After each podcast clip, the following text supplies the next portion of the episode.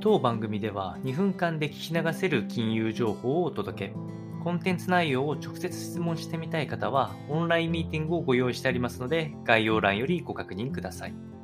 アメリカ景気堅調、株価動向はアジアの復調次第。この話をしてまいりまして、まあ、少し先週のまとめと近いところがあるんですけれども、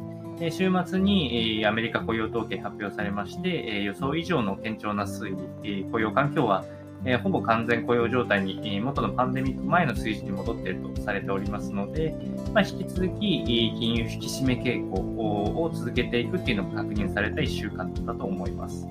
え、その結果、え、加えて、え、欧州もインフレのピークを迎えつつある。もしかしたらまださらに、え、上値を取ってくるようなことはあるかと思うんですけれども、そのピークにも近いので、欧州も基本的には金融引き締めの方向に入っていく。ということが分かっておりますので、あと株価動向、これだけだともう値下がりしかないんですけれども、あと、えー、まあ上昇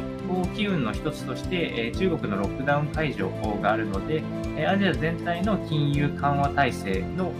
影響によって復調していくっていうシナリオがまあ一つ残されているというのが、ま、来週以降の動向を見ていく上で重要になってくるかなと。まあ、メイン線はやはり、えー、金融引き締めの影響が強く出ていくと思いますので、株価、えー、上値重い展開、えー、続いてしまうかと思いますが、あぜひ来週のマーケットもそのあたりを注視していただけるといいかなと思いますので、参考にお届けをいたしました。